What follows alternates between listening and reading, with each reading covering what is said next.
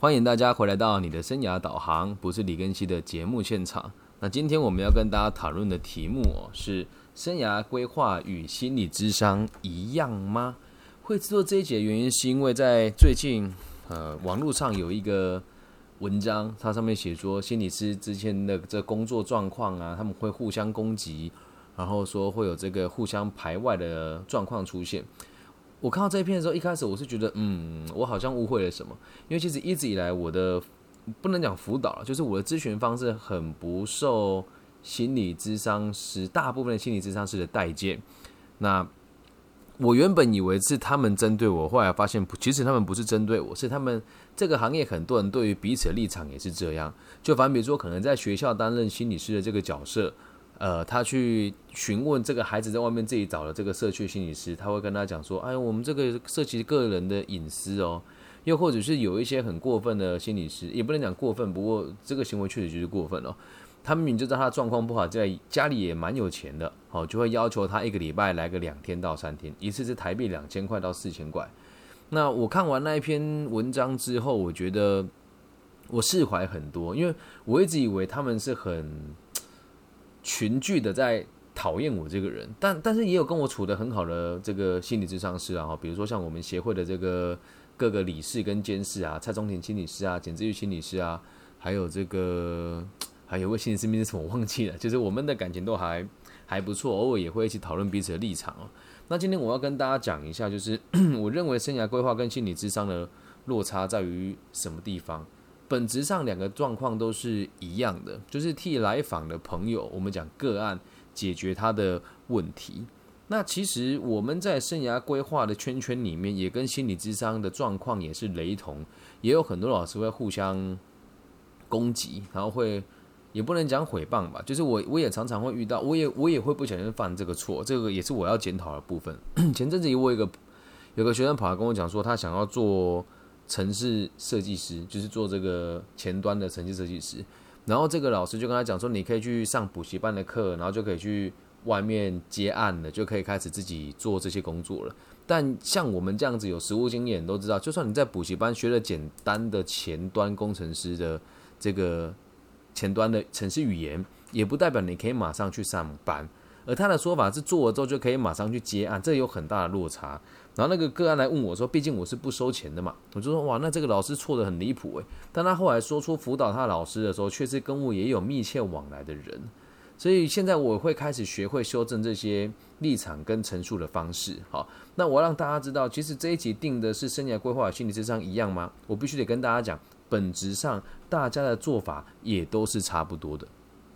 因为如果你是靠这个收费盈利的人，你很难真的很发自内心的想要去解决他们的问题吧，对吧？我知道这样讲有点不客气，可是如果你解决他的问题，你不就没有钱可以赚了吗？我的工作也一样啊。前阵子我在某一个单位做咨询的时候，出来有个老师就跟我讲说：“诶，庚希老师，我看那个人很不错啦，也都做业务了，还开这么好的车来，你干嘛还要跟他做生涯规划？”我想，我的天哪，你怎么会觉得开好车就是人生没问题了呢？所以每个人立场也都截然不同。我今天要讲的事情不会放在生涯规划跟心理智商的这个重点，而是我的做法跟其他辅导者的做法是什么。好，那你看我们现场有一个资管系的同学就留言，去补习班就可以接案。那当本科系都吃土的时候，那本科系呃本科系都没办法直接接案，那其他人不就吃土了吗？对，这就是我们有经验的人会给出了建议跟答案嘛。但你也不能。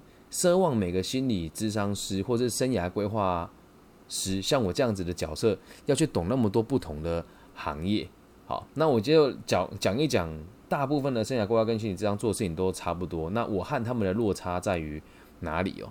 好，第一个的落差，呃，有接受过我个人咨询的都会知道，我一定会带你拟定出一个非常具体的目标，会具体到什么地步呢？哦。比如说这个月我们要完成的事情是什么？那这个具体的目标会因应每个个案的需求而有所不同哦。有一些人是老师，我想要往金融业发展，那这时候我就会跟大家讨论，那你要往金融业的什么地方发展？是股票、期货、基金、保险、理专，还是储汇，还是集合，还是放款，还是信贷？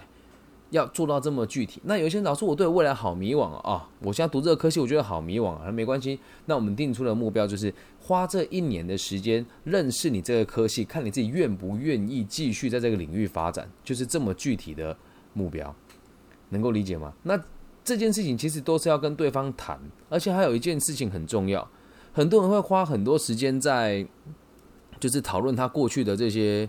事情哦，但是你越往这个地方挖，你就越难具体目标。所以当我们在做服务的时候，也有很多人跟我说：“老师，我心情不好，想找你谈一谈，好不好？”我说：“好，可以。”那我们的共同目标是 让我的心情变好。他说：“啊，就这么简单吗？”我说：“我的做法要这么简单啊！每个人都有一个眼前最想解决的问题。那有的时候来访的人，他可能不知道自己的问题是这个。举个真实的案例哦，前几天我有个朋友，也算是个案了。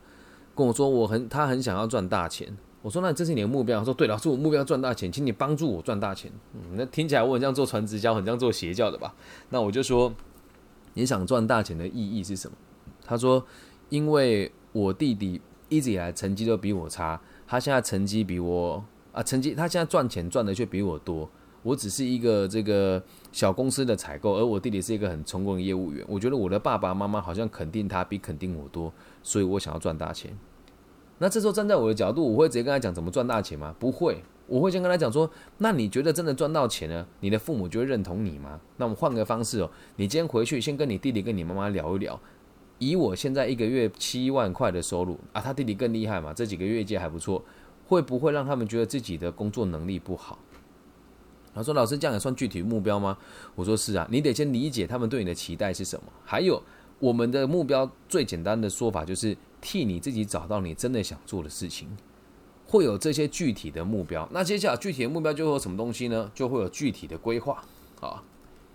嗯，有接受过我咨辅导的人都有都知道这件事情嘛？就包含我们的节目也有很多是我跟学生咨询的过程，我把它录音下来哦。”我们的具体规划都会非常明白到短期、中期到长期，而这个东西不是我跟你讲完叫你自己写笔记，是每一个和我互动过的人，我都会写一封信给他。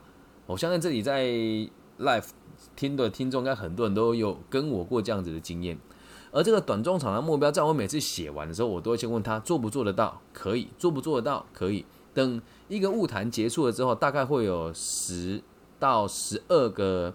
这个约定，那在约定完之后会问他有没有帮助，愿不愿意做，跟做不做得到。好，目前这两点我应该也算是独步全球，只有李庚希我本人会用这样子的方式做。那这套方法目前还没有人想学，为什么？很烦呐，而且你没有钱可以赚。你写完了之后，他就执行大概一到两周或是三周，他才会来继续跟你讨论下个礼拜要讨论什么。其他人不是。这个礼拜回去，下礼拜就叫你来继续缴钱给他，所以我这么做等于是自断我的财路。但反过来讲，我也不靠这个东西吃饭。所以第二个，我觉得最大的差别是我会有具体的规划，而这个规划都是得巨细靡遗到他每天该做什么都会知道了。举个例子哦，诶，我觉得这个这个个案也很值得提哦。我有一个个案，他说他想去美国念物理治疗，但是他读的科系是这个运动科学相关。那这两个东西看似一模一样，可是实际上在台湾，如果你要当物理治疗师，一定要在大学或是五专修过学分。就算你是硕士班毕业，你也修不到这个，你也无法考物理治疗师的执照。而我这个朋友的目的是去美国跟运动员他们的周边行业一起发展下去。那从这个点再出发，就很有趣的事情是，你我都知道，一个非本科系的人要到美国念一个这个物理治疗的硕士博士。很多人会觉得是天方夜谭，但我的角度还是我也是支持他。所以我们的第一次物谈的时候定下来目标是先理解自己目前的这个条件，还有推荐信愿意帮你写的人，还有实习的时数，可以让你攀到的地方是哪一个物理治疗的研究所或者博士班。在第二件事情是你要在这时候去找美国的代办，然后同时开始积极备考你的托福跟雅思。在你的中期中期的目标就是。花这半年的时间去理解目前你所说的这些学校有没有开缺，同时开始找到愿意给你实习的单位。长期的目标是进行半年之后，等到这个招生季开始了，你再决定要不要往这个方向走。所以即使你再怎么迷惘，都还是会有一个收敛的过程。好，这就是我会做的做法。接下来第三个最大的不一样是，我不大会去挖你不必要的过去经验出来看。很多人就想说，哎，那你小时候怎么样啊？过去的工作怎么样啊？那之前工作让你受了什么挫折，导致你想离职啊？这些东西我都不大会问，我反而会着重于说，你想要解决的问题是什么？有的人会讲，哎呀，你童年发生了什么，所以导致于你现在会怎么样？又或者是，哎呀，我们过去怎么样，所以我们现在要做什么事情来克服它？这个就是所谓的不必要的过去。我不大会做这个事情，原因是因为啊，宝贝晚安，要不要跟大家说晚安？不要，你要不要来镜头前面跟大家说晚安？要吗？好，大家拜拜。好，你讲，我就在讲谢谢。那我继续喽，宝贝继续工作了，好吗？好，拜拜，记得帮我把门带上哦。好，不好意思，女儿来了哈。那这个过去的不必要是很多智商跟我们做生涯规划人会做的事情，就是哎，我们要把过去的事情了解完，知道来龙去脉，才会理解你未来该怎么做。而我的做法会是先理解你做什么事情，而这件事情对你未来的这个目标有没有帮助？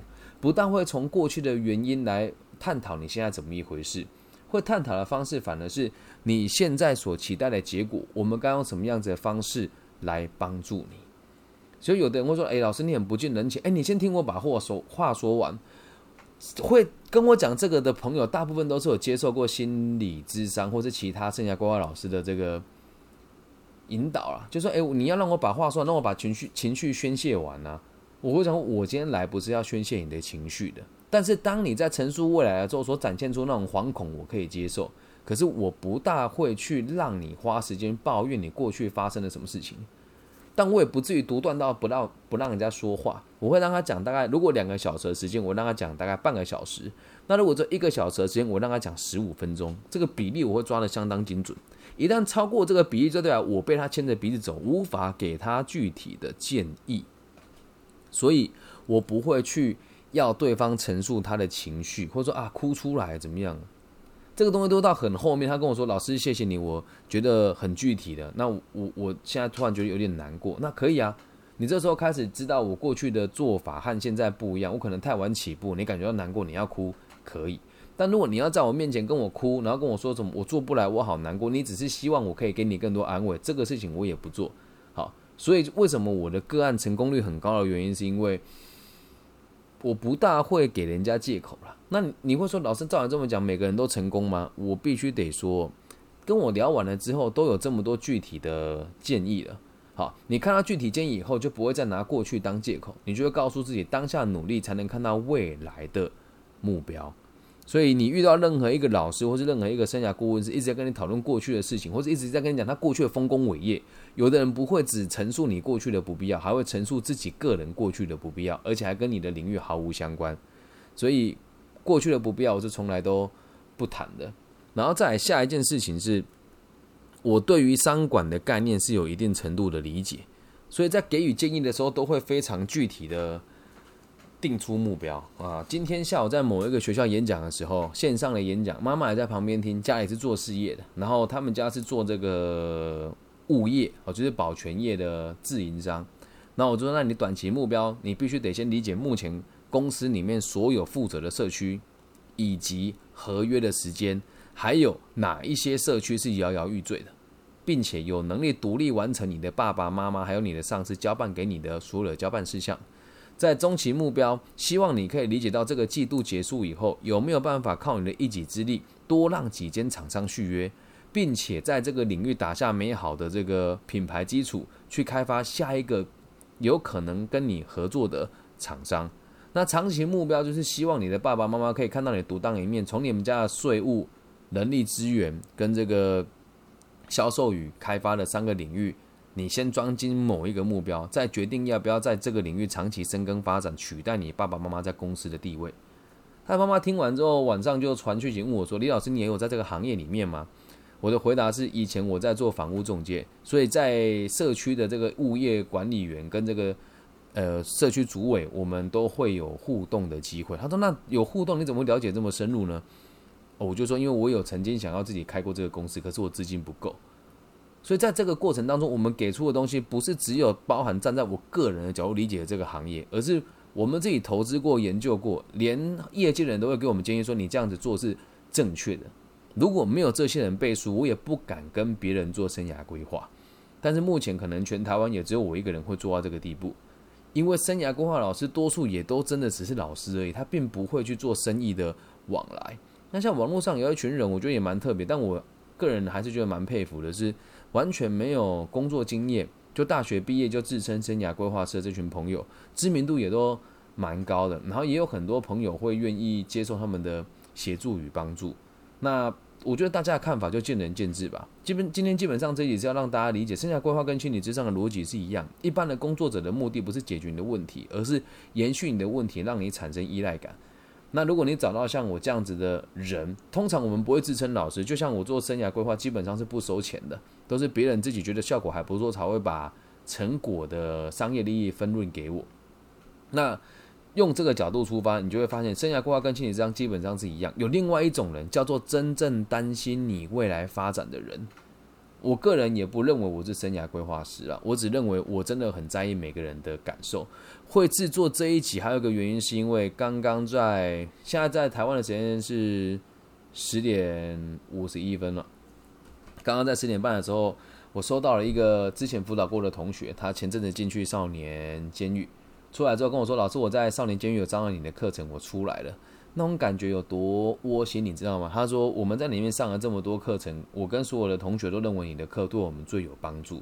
我们上了很多神职人员的课啊。”义工跟志工啦，然后心理师跟社工师啊，我们感觉不到他们真的在意我们，而你也是唯一一个敢留联络方式给我们的老师。那希望你可以好好的坚持下去，我也会跟你约定的去跟照你约定的去做，好好的在餐饮业努力踏实的发展。光是听到这件事情，我就觉得嗯很感动。所以原本这一集我没有打算那么早制作，但在最近这些日子里面，也有很多人问我这些问题啊。然后还有另外一个朋友问我说：“老师，如果我想要当个助人工作者，我该不该考心理咨商师？该不该考生涯规划师？”我必须得讲哦，就是 我个人是这么认为啦。你如果有有一个帮助别人的心的话，你得先把你自己照顾好。很多人是跟爸爸妈妈拿钱去读硕士班，或者跟爸爸妈妈拿钱去考这些证照。那我觉得不能说没有资格，而是你连生存都有问题，你怎么去引导别人呢？对吧？那剩下的一群有能力的朋友就会跟我讲说：“李庚希，你认为你这样帮助别人真的有帮助吗？” 每次这样问我，我都会讲说：“如果我认为没有帮助，我做它干嘛？”他说：“可是，一般的心理师有有跟这个智商师会诶，生涯规划师会像你这么认真跟付出吗？”我说：“一定也有，只是我还没有遇到。”然后我会跟他们讲，就像你们这几个人，说我的好朋友月收入超过十五二十万，我就说你们生活过得这么好了，怎么就没有想过去让孩子们有更多不同的想法呢？而他们的回答会让我很莞尔哦，他们会说我也想啊，但没有人听。然后第二种人会说这个社会好不好跟我哪有关系？我不如好好的赚我的钞票。所以也呼吁大家了，就是想要照顾别人之前，得把自己照顾好。那如果你已你已经把自己照顾得很好的朋友，也麻烦你花一点时间来照顾别人。那至于生涯规划跟心理咨商师的这个两个行业需不需要证照？你肯定需要证照，否则你会被别人告啊。啊，那本质上生涯规划跟心理智商也都差不多啊。所以有一种新的方式，就是我李根系的做法。我也受过很多不同的培训，那我所得到的这一套逻辑啊，是来自于这个台湾的一间公司叫 Career。就业情报这间公司给我的培训，那他们给我们的培训就是要给人家具体的短中长的目标，要倾听人家的需求。那再到后面这个，我个人写一封信的这个方法是我自己研发出来的。那也欢迎各位同行老师，或是你有在听这个节目的你的小朋友，或者是你有这个部署需要协助的话，也可以用这一套方法来跟他们聊聊。这也不能讲是生涯规划，也不能讲是心理智商，就是我李根熙自己的。待人处事的道理，不管是处理别人的企业，还是处理别人员工的问题，都是用这个逻辑在进行的。那以上就是这一集，我们跟大家讨论一下生涯规划与心理智商的差异，还有个人的立场在于这个领域当中的想法。如果听完了以后，你觉得蛮有兴趣，也蛮有心得，或是你觉得有哪些地方你不认同，也欢迎你跟我联系。大陆区的朋友就麻烦你在微信号里面可以跟我互动，我的微信号是 B 五幺五二零零幺。那如果你收听的这个平台是网易云的话，也麻烦大家帮我按赞、分享、加订阅。那其他地区的朋友就帮我常帮我在你们所收听的平台上面帮我按赞加分享。那如果你今天听的是直播的话呢，也希望你可以帮我分享本片的这个影片给需要的朋友。再三重申哦，本节目只代表我个人的立场，也代表本节目的立场，因为从头到尾就只有我一个人。那如果有某一些地方你听了觉得不大对，或是觉得需要修正的话，欢迎大家跟我联系，我也都会试着来调整自己的步调，好吗？那希望这个节目的存在可以让更多有意愿往这领域发展的朋友，对这个领域有更多健康的认知，也希望通过这个频道可以让社会更加的安定。我是你们的生涯导航李根熙，我爱你们，拜拜。